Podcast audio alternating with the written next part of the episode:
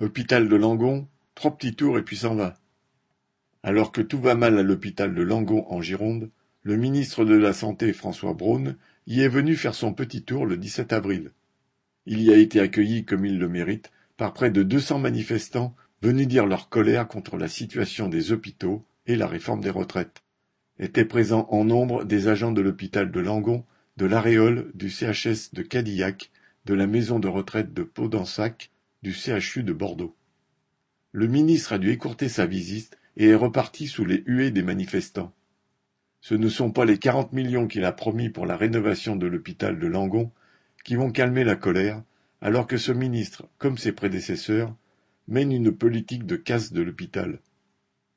Comme l'a dénoncé une infirmière, cela ne résoudra en rien les problèmes du manque de moyens et du sous-effectif. Correspondant Hello.